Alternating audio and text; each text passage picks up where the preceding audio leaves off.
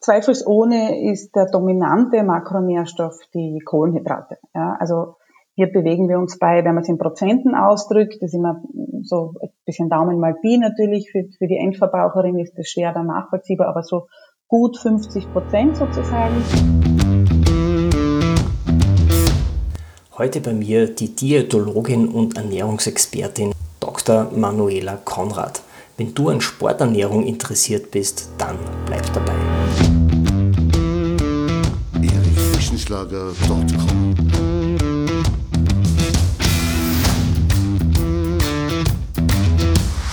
Energie für Körper und Geist. Der Podcast für dich und andere Menschen, die mehr aus ihrem Leben machen wollen. Hier geht es darum, das Beste aus dir herauszuholen. Aus deinem Körper, deiner mentalen Stärke, deiner Ernährung und deinem Lifestyle. Und jetzt viel Spaß mit deinem Gastgeber, Erich Frischenschlag.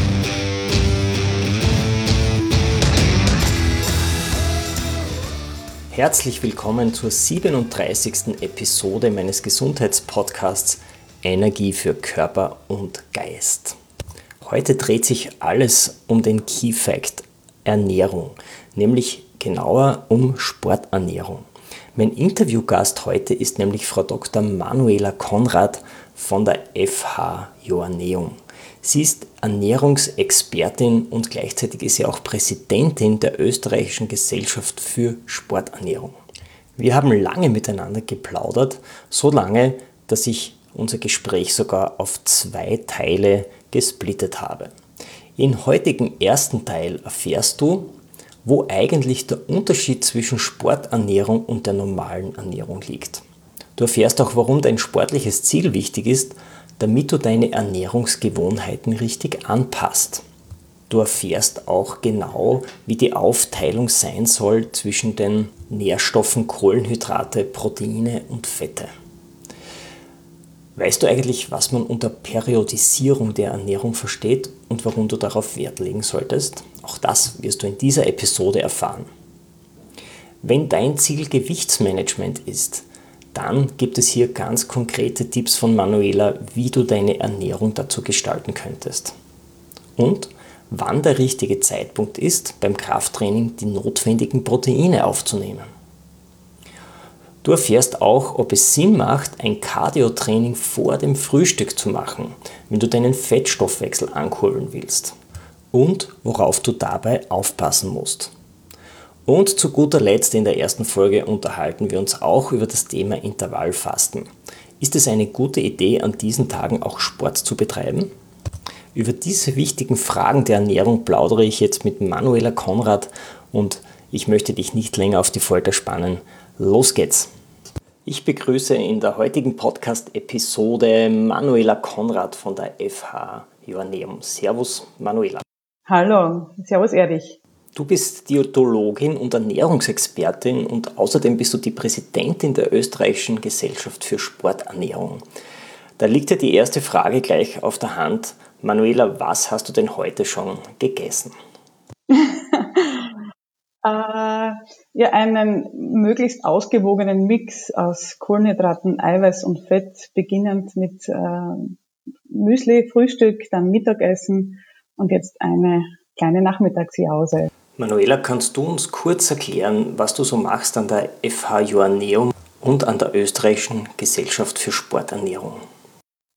Mhm. Also ich bin vom Grundberuf her Diätologin und bin inzwischen, also ich habe dann ähm, an der Med-Uni in Graz äh, promoviert in einem Sporternährungsthema, eben eine Dissertation geschrieben, war im Zuge dessen auch in North Carolina und durfte dort beim Professor in einem sportwissenschaftlichen Labor mitarbeiten und sehr viel lernen. Bin inzwischen, in der Zwischenzeit eben assoziierte Professorin am Institut für Diätologie in Bad Gleichenberg, als auch in Graz und auch am sportwissenschaftlichen Labor der FH Joanneum tätig.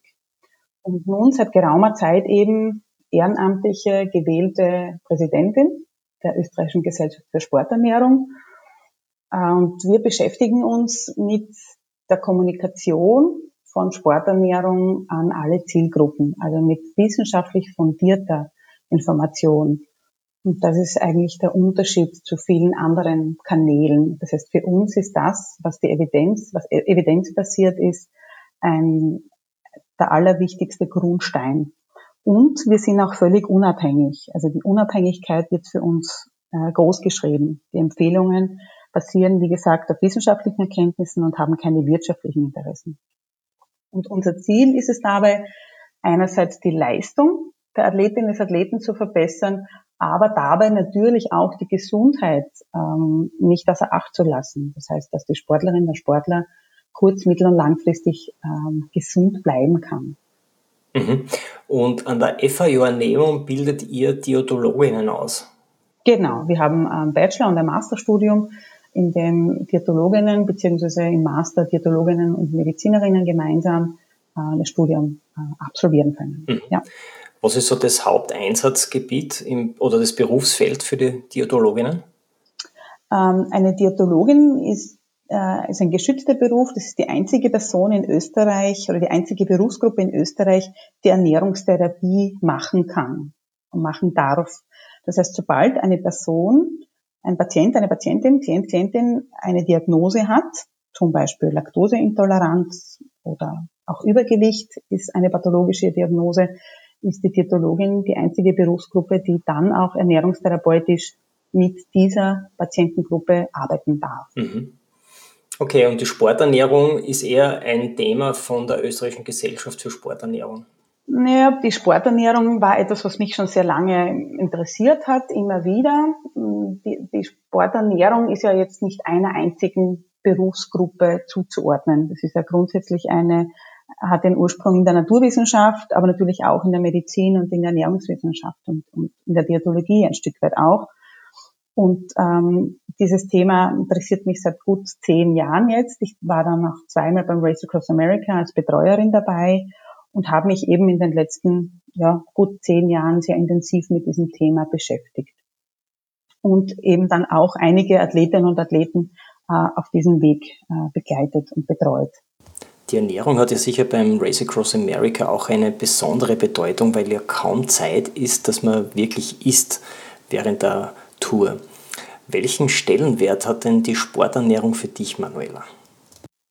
Also für mich ist es ein, eine Disziplin, die sich eben aus unterschiedlichen, die, die eben wie gesagt ursprünglich aus der Naturwissenschaft kommt und die sich aber mit dem Sportler als Ganze sozusagen holistisch auseinandersetzt. Das heißt, wir müssen dabei gut auf die Basisernährung schauen. Wir müssen dabei schauen, was isst und trinkt die Person Tag aus, Tag ein. Wir müssen genau schauen, was braucht es dann noch vor, während und nach der Belastung. Wir müssen uns kritisch die Frage stellen, braucht es Supplemente? Wenn ja, welche? Und wir müssen auch im Jahr 2020 ähm, uns die Nachhaltigkeit vor allem in der Basisernährung auch gut mit überlegen. Das heißt, ganzheitlich darauf schauen und die ökologische Determinante nicht vergessen. Das heißt, woher kommt auch das Essen, das wir konsumieren? Äh, wie wird es produziert? Wie weit ist die Anreise? CO2-Ausstoß etc. etc. Das heißt, das sind Themen, das ist ein Thema, finde ich, Oder noch nicht Sporternährung, das sich sehr vielschichtig ähm, zeigt. Vielleicht können wir hier gleich ein wenig einhaken. Wo würdest du denn die Grenze ziehen zwischen Sporternährung und zwischen normaler mhm. Ernährung? Also da gibt es sehr klare Definitionen dazu. Es gibt ja ein sehr äh, empfehlenswertes Modell, das ist die Schweizer Pyramide für Sporternährung, an der ich mich orientiere und die spricht von Sporternährung, wenn die Person mehr als fünf Stunden äh, körperlich aktiv ist die Woche. Das heißt, ab fünf Stunden spricht man von Sporternährung und dann muss man natürlich noch einmal differenzieren, äh, wie intensiv ist dieses Training und auch, was ist das übergeordnete Ziel. Also wenn das Ziel ist, dass man zum Beispiel für regenerative Aspekte einen Lauf macht am Abend, dann ist das noch nicht die Kategorie Sporternährung. Wenn das aber schon etwas ambitionierter ist, umfangreicher ist, vielleicht auch ein Wettkampf ein Thema ist, und man mehr als fünf Stunden Training pro Woche hat, dann ist definitiv ähm, das Thema Sporternährung und die Empfehlungen aus der Sporternährung dann tragend. Also wenn man erst bei fünf Stunden Sport pro Woche von Sporternährung spricht, dann fallen sicher sehr viele Hörerinnen und Hörer gar nicht in die Zielgruppe rein. Die meisten machen ja so um die drei Stunden Sport, das wird ja auch von der WHO empfohlen, so also 150 Minuten. ich wiederhole mich jetzt, es geht immer um dieses übergeordnete Ziel. Was möchte denn die Person damit? Geht es darum, dass man das Gewicht stabilisiert? Geht es darum, dass man sich einfach gut fühlt, wenn man jetzt, wenn ich wieder das Beispiel Laufen, wenn man zurückkommt vom Laufen? Also diese Sporternährungsempfehlungen richten sich vor allem oder drehen sich vor allem um diesen Mehrbedarf, den man hat, vor allem auf Energieebene sozusagen. Wenn ich mehr als fünf Stunden Sport betreibe, verbrauche ich natürlich auch wesentlich mehr äh, Energie, die ich dann wieder ersetzen muss. Wenn ich jetzt tatsächlich in diese Zielgruppe reinfalle und mehr als fünf Stunden Sport pro Woche mache, was sind jetzt die wesentlichen Elemente, die ich berücksichtigen muss, bei einer Sporternährung im Gegensatz zu einer herkömmlichen Ernährung? Also wenn ich jetzt wieder auf diese Schweizer Sporternährungspyramide zurückkomme, dann braucht man für alles, was über die fünf Stunden hinausgeht, pro Stunde mehr eine Portion mehr an Kohlenhydraten. Das heißt eine Portion mehr an Reis, Kartoffeln, Brot, ähm, Quinoa, was auch immer man unter Getreidearten versteht und den kohlenhydratreichen Produkten und eine halbe Portion mehr an fettreichen Lebensmitteln. Also ähm, im Konkreten werden hier hochwertige Öle zu empfehlen, also kaltgepresst. Also pro Stunde Sport am Tag ist das, ne? Genau, pro Stunde, die man über diese fünf Stunden hinaus macht, sozusagen. Und wie sieht es mit den Proteinen aus? Und, Muss diese auch erhöht werden nach fünf Stunden? Ähm, die Proteinzufuhr in der Basisernährung ist jetzt noch nicht erhöht. Ja, also die, die ist noch gut gedeckt ähm, mit dem, was man ohne dies zuführen sollte. Also diese 0,8 Gramm pro Kilogramm Körpergewicht, die äh, als Empfehlung gelten. Und was auch erhöht ist, das wollte ich noch ergänzen, ist die Flüssigkeits, äh, ist der Flüssigkeitsbedarf. Ja. Pro Stunde mehr 0,8 bis äh, äh, nur, äh, 0,8 bis 1 mhm. Liter ähm, ersetzt werden. Und wie würdest du jetzt die Nährstoffzusammensetzung prozentuell empfehlen? Ich meine also, wenn man alle Mahlzeiten am Tag zusammenrechnet, wie viel davon sollten Kohlenhydrate, wie viel Prozent davon sollten Proteine und wie viel Prozent davon sollten Fette sein? Also zweifelsohne ist der dominante Makronährstoff die Kohlenhydrate. Ja, also hier bewegen wir uns bei, wenn man es in Prozenten ausdrückt, das ist immer so ein bisschen Daumen mal Pi natürlich, für, für die Endverbraucherin ist das schwer dann nachvollziehbar, aber so gut 50 Prozent sozusagen. Ähm, und dann haben wir so mehr oder weniger, je nachdem, was eben dann wieder das übergeordnete Ziel ist. Ist zum Beispiel eines der Ziele, dass Körper, äh, Fett, äh, dass Körpermuskulatur aufrechterhalten bleiben soll, dann ist dementsprechend der Protein, Proteinbedarf, also der Eiweißbedarf höher und das äh, Fett etwas niedriger und wird aber sehr hart trainiert, ist es ein sehr umfangreiches Training oder ein sehr intensives Training, dann muss automatisch das Fett etwas höher sein, weil man sonst mit den hohen, hohen Kohlenhydratempfehlungen ein, ein Volumensproblem hat. Ja, also man muss dann mehr Fett essen, um einfach die Menge schaffen zu können. Wenn wir von einem Energieumsatz von je nachdem 4.000, 5.000 Kilokalorien pro Tag sprechen, dann ist automatisch auch der Fettgehalt höher. Also ich kann deine Frage nicht ganz konkret numerisch ähm, festlegen, weil es einfach davon abhängt, von welcher Sportart wir reden und wie intensiv es ist. Ja? Und alle drei Makronährstoffe sind Variablen. Aber zweifelsohne ist der Fokus in der Basisernährung immer den auf den Kohlenhydraten. Ich denke mal, wenn es um Kraftsport geht, wird der Proteinanteil etwas nach oben gehen. Und wenn es äh, ein Cardio-Sport ist, dann werden eher die Kohlenhydrate ein bisschen raufgehen. Genau, genau. Aber ähm, hier, haben, hier sehe ich jetzt vor mir zwei unterschiedliche Modelle sozusagen. Das eine ist für mich die Basisernährung. Also das ist das, was Athletinnen und Athleten Tag aus, Tag ein essen und trinken sollten, unabhängig von ihrem Training. Ja, also das, was die Basis ist. Und das, was dann oben sozusagen aufgesetzt wird, das bezeichne ich dann als Sporternährung. Das ist das, was wir als drei Phasen in der Sporternährung bezeichnen, nämlich das, was ich vor, während und nach der Belastung brauche. Unabhängig davon, ob das ein Training oder ein Wettkampf ist. Und ja, in diesem konkreten Fall würde man in einer Kraftsportart, würde hier der Eiweißbedarf ähm, in dieser äh, sporternährungsspezifischen äh, Schiene sozusagen erhöht sein. Ja. Mhm.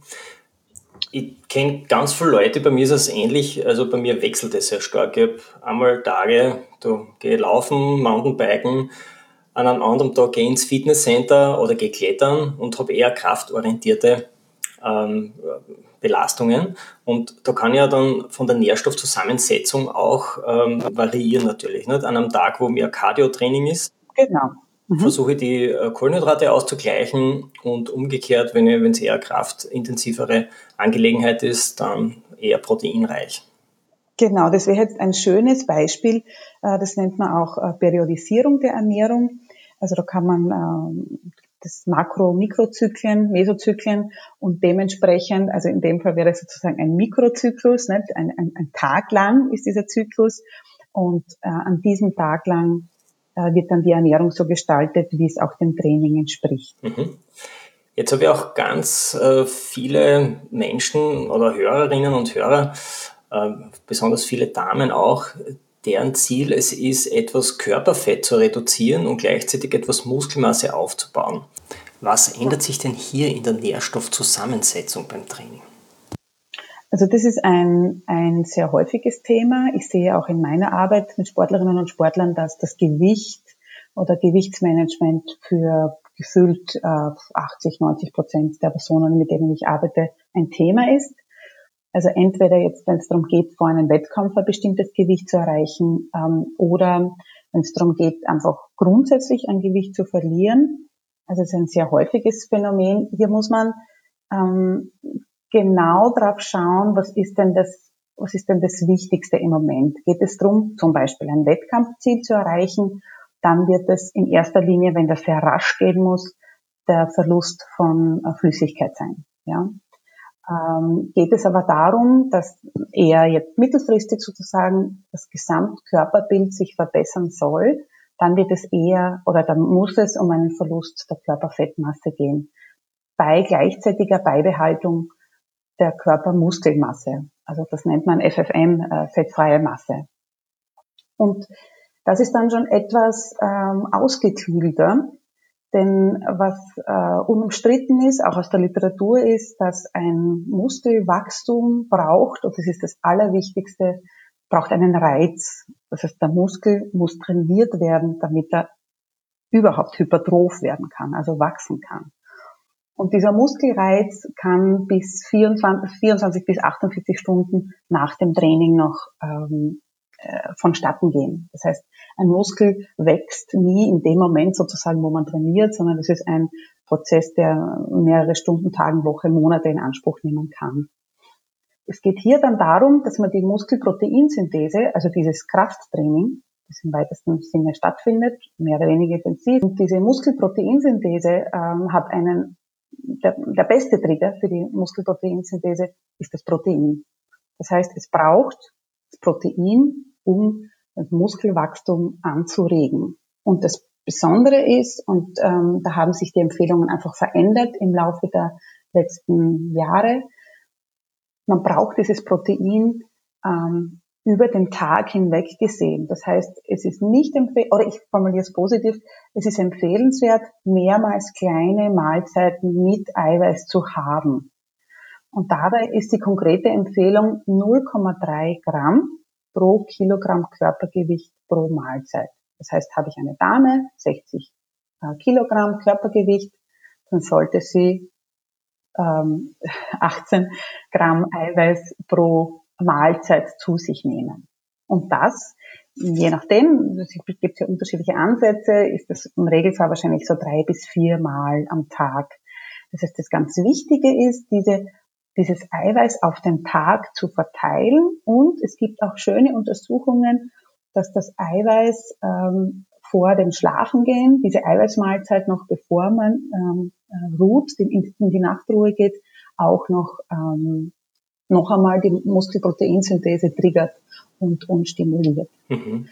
Das ist ja ein guter Tipp für die Regeneration eigentlich, dass man möglichst schnell äh, die Muskeln wieder regeneriert für das nächste Training, nehme ich an. Genau, genau. Wenn, ähm, äh, wenn nur das Muskeltraining, äh, aber wenn die Muskelerholung äh, ein wichtiger Punkt ist, ist es auch noch entscheidend, dass zu den Proteinen äh, Kohlenhydrate dazukommen um das Glykogen im Muskel äh, auch wieder aufzufüllen. Also das ist jetzt sozusagen, könnte man sagen, der feine Unterschied. Geht es primär um den Muskelwachstum, ist das Eiweiß alleine mh, hm, ausreichend sozusagen, geht es aber, und meistens ist es ja so, meistens geht es ja um die Erholung, weil ein nächstes Training folgt, dann äh, ist es entscheidend, dass das Glykogen auch dabei ist. Ja? Also wir haben diese äh, mehrmals kleinere Mahlzeiten mit dem Eiweiß, äh, um das Mus die Muskelproteinsynthese anzuregen und ähm, dieses, diese Eiweißmahlzeit noch vor dem Schlafengehen. Mhm. Du hast das ja extra herausgestrichen, dass die Eiweißmahlzeiten über den ganzen Tag verteilt sein sollten. Früher hat man auch öfters von einem Fenster gesprochen nach dem Training, in dem es ganz wichtig ist, dass man Proteine aufnimmt, damit man sie mhm. besser im Körper verarbeiten kann. Ja. Von dieser Hypothese geht man jetzt anscheinend wieder weg und äh, verteilt seine Proteine über den ganzen genau. Tag. Genau, ja. Also das ist dieses Timing. Ähm, es ist, wird naturgemäß ähm, naturgemäß wird man dann bald einmal essen, sonst schafft man es eben nicht mit diesen drei, vier Mahlzeiten am Tag. Ja, es ist dann, es ergibt sich sozusagen daraus ohne dies. Ähm, aber es ist nicht mehr dieses sehr enge Zeitfenster, ähm, das eigentlich ähm, früher mal kommuniziert wurde. Genau. Mhm. Ich bleibe jetzt gleich bei der Zielgruppe Fettabbau und Muskelaufbau. Ähm, ist es ein guter Rat, nüchtern vor dem Frühstück gleich einmal eine Cardio-Einheit einzulegen, um den Fettstoffwechsel anzuregen? Ja, das ist grundsätzlich eine sehr gute Idee.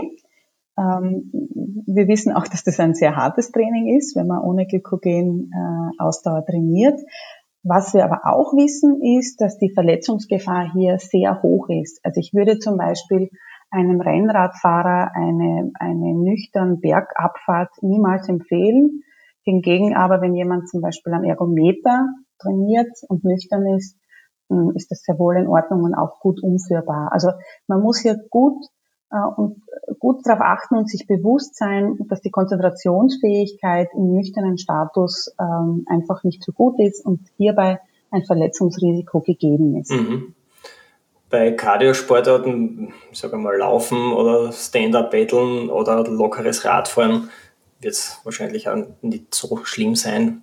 Genau, genau. Wobei interessanterweise beim Laufen, bis zum noch, wir haben runtergekommen Artikel äh, über das Umknöcheln, ja, dass auch sogar das offensichtlich ein Risiko ist. Aber wie du sagst auch, ich denke mal, wenn man das mit, mit Maß macht und, und nicht in der hohen Intensität, dann ist das ein sehr ein sehr gutes, ähm, eine sehr gute Möglichkeit, eben den Fettstoffwechsel zu trainieren und äh, die Kohlenhydrate zu entlernen. Mhm, also ein guter Tipp kann man sagen für unsere Hörerinnen und Hörer, wenn sie Fett reduzieren möchten, gleich einmal nüchtern eine Einheit einzulegen. Genau, mhm. genau. Mhm. Sehr gut. Und dann aber schon ein proteinreiches Frühstück, oder? Genau, dann würde ich dringend dir empfehlen, die Kombination ähm, aus Kohlenhydraten und Eiweiß. Mhm. Also jetzt am naheliegendsten vielleicht ähm, ähm, Müsli oder etwas mit Haferflocken. Haferflocken sind auch sehr ähm, beliebt in der Sporternährung, ja. werden sie gut vertragen. Mhm. Ähm, gute Eiweißquelle. Gute Eiweißquelle, Beta-Glucan-Quelle. Also kann man gut, ähm, kann man gut kombinieren mit einem Milchprodukt und mit frischem Obst. Ja, jetzt gibt's ja eine viel Vielzahl an frischen Obst, äh, saisonalen Obst gerade. Wie stehst du zu dem Thema intermittierenden Fasten? Ich mache das ja selbst auch. Ich bevorzuge das 16 zu 8 Modell, das heißt, ich habe nur Nahrungsaufnahme während 8 Stunden. Somit lasse ich auch eine Mahlzeit weg. In der Regel ist das das Frühstück. Wenn ich das jetzt kombiniere mit einer Cardio-Einheit am Morgen, ist es dann sinnvoll, dass ich bis 12 Uhr mittags warte mhm. mit der ersten mhm. Nährstoffzufuhr? Also das ähm, aus dem Intervallfasten oder 16-8, äh, wie die Methode heißt, auch intermittierenden Fasten, da gibt es jetzt, was ähm, übergewichtige Personen gibt, schon sehr gute äh, Untersuchungen, die durchaus ähm, Erfolgs, äh, Erfolge aufzeigen. Mm, Im Sport sind mir dazu jetzt keine Untersuchungen bekannt, aber wir haben uns das ein bisschen genauer angeschaut. Es ist, es ist möglich, es ist gut möglich. Es gilt im Grunde das Gleiche wie ich vorher schon gesagt habe, zum Nüchtern-Training. man muss das für sich gut planen, muss sich überlegen, welche sportliche Aktivität kann ich setzen, ähm, inwieweit muss ich mich dann konzentrieren. Aber es ist grundsätzlich eine gute Möglichkeit, ähm, sich sozusagen auf diese acht Stunden Nahrungs- und Flüssigkeitszufuhr zu konzentrieren und die restlichen äh, 16 Stunden dann auch ähm, in einen Fastenstatus zu kommen. Ja, und hier aber auch eben dann das Fasten nicht zu unterbrechen, zum Beispiel mit einem alkoholischen Getränk oder mit einem, mit einem Saft oder was auch immer getrunken werden könnte, genau. das eben auch wiederum äh, Kalorien bringt und, und das Fasten unterbricht. Mhm. Da gibt's dann nur Wasser oder genau, Kaffee ohne Zucker. Wasser, genau, ja. oder Tee, genau. Das Thema Intervallfasten hat ja ein Grazer Molekularbiologe recht intensiv erforscht. Das ist Frank Matteo, den kennst du sicher. Mhm, ja. Mhm. Er hat ja auch sehr interessante Untersuchungen gemacht im Zusammenhang mit Leistung. Er hat die Mäuse in einem Laufrad laufen lassen und hat festgestellt, obwohl sie auch nur über zwölf Stunden gegessen haben, dass sie eigentlich keinerlei Leistungseinbußen hatten gegenüber den anderen, die rund um die Uhr gegessen haben. Gibt es da auch äh, schon ähnliche Ergebnisse von Menschen? Also mir sind jetzt keine bekannt. Ähm, ich, ich glaube, man muss es bei, im Humanstudien etwas differenzierter betrachten, ähm, weil es hier eben Themen gibt, die ähm, die Maus im Laufrad nicht betreffen. Und es ist zum Beispiel eben Konzentration, dann die Immun, Immunanfäll, Immunanfälligkeit, also die Immunabwehr, die ja sinkt, wenn keine Kohlenhydrate über einen längeren Zeitraum äh, zugeführt werden. Das wissen wir auch. Der Zusammenhang mit Cortisol. Also wie gesagt, man muss es hier etwas differenzierter betrachten. Ich kann es mir gut vorstellen. Man muss aber mh, das übergeordnete Ziel anschauen. Und je ambitionierter der Athlet, die Athletin ist, also im Sinne von wettkampforientiert auch, ähm, dann muss man sicher auch das Intervallfasten sehr gezielt einsetzen, weil ein sehr hartes Training, ein sehr intensives Training ähm, besser vonstatten gehen kann und die Muskeladaptionsprozesse besser äh, vonstatten gehen, wenn auch eine Eiweißkohlenhydratzufuhr nach der Belastung ist. Das heißt, man braucht hier für ein hartes Training Kohlenhydrate Zumindest an ausgewählten Tagen. Ich sage nicht, dass das jeden Tag sein muss, aber das muss gut geplant sein. Ich glaube auch, dass es nicht sinnvoll ist, jeden Tag in der Woche intermittierend zu fasten. Aber so an zwei bis drei Tagen in der Woche kann man das, glaube ich, durchaus machen. Genau. Mhm. Auch so einen metabolischen Impuls hier zu geben, ja. Ja, wir haben viele spannende Dinge besprochen, egal ob es um die Nährstoffverteilung geht, um die Periodisierung in der Ernährung, ums Gewichtmanagement oder um Cardiotraining vor dem Frühstück. An dieser Stelle beenden wir den ersten Teil und wir setzen natürlich fort in der nächsten Episode mit Manuela Konrad und ihren Tipps für die Sporternährung. Liebe Manuela, danke für das Gespräch. Ich freue mich schon auf die nächste Episode. Gerne. Ich bedanke mich ganz herzlich bei dir für die sehr nette Einladung. Danke, Erich. erichfrischenschlager.com